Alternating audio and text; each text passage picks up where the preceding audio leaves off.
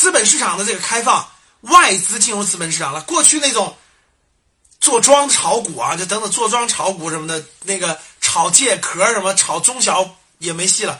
大量的新公司上市，大量的公司可以上市了，中小公司的估值都在缓慢下降。那外资来了，不可能去买那些不靠谱的公司啊，买的都是行业龙头啊。所以造成一个很典型的特征就是，这个暴利时代结束了，赚钱都需要靠拼竞争了，拼运营，拼这个这个这个这个创新，就到了这种地步了。所以各位可以看得到啊，整个的这个实体经济，包括资本市场的，过去这种炒波动，哎呀，这个股股票是炒房子。股票市场通过波动赚钱，这些其实大多数机会都过去了。各位，随着整个海外资金的注入等等的，大家都不炒那种小炒小巧新炒波段了，全回归价值投资了。然后呢，大量的公司注册制上市，大量的公司上市，很多小公司也不值钱了，壳也不值钱了。所以长期价值投资就长期的，还有你做生意的这种吭哧吭哧一点的，真的是将会成为未来长期的一个趋势。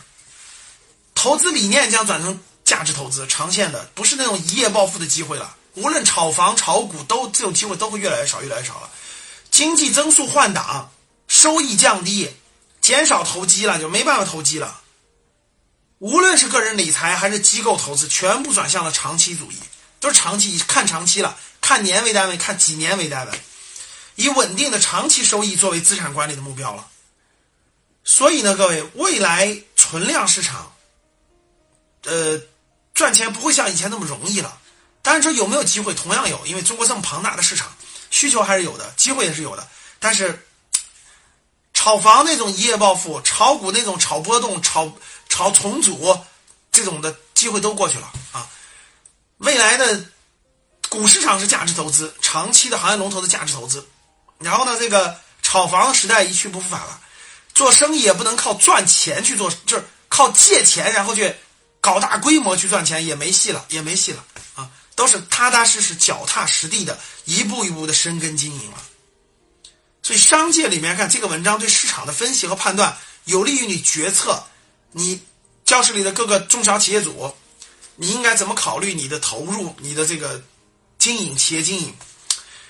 前两天跟一个这个做风险投资的朋友聊聊天啊，和投。最近这些年投的很多企业都是在一四一五年那个市场经济特别好的时候借钱，最近就不好的一九年不好的企业都是在一四一五一六年市场好的时候头脑发热借了好多钱去扩大杠杆，结果到了一一八一九年经济形势不好，全遇到了困难，全遇到很多困难，所以还是那个好的时候有点晕头了。这是商界，商界的像这些文章有利于你。你做企业的，你肯定关心我下一步是应该我辛辛苦苦攒了点钱，我是把这个钱扔进去扩大生产规模，这个这个增加生产线，还是我把这个钱先暂时留着，先不要扩大规模，对吧？这就是这些文章可以帮助你对外部市场的理解。做投资的人，你还不敢还还敢炒房，还敢去炒什么小中小公司的那种借壳重组，那不就死翘翘吗？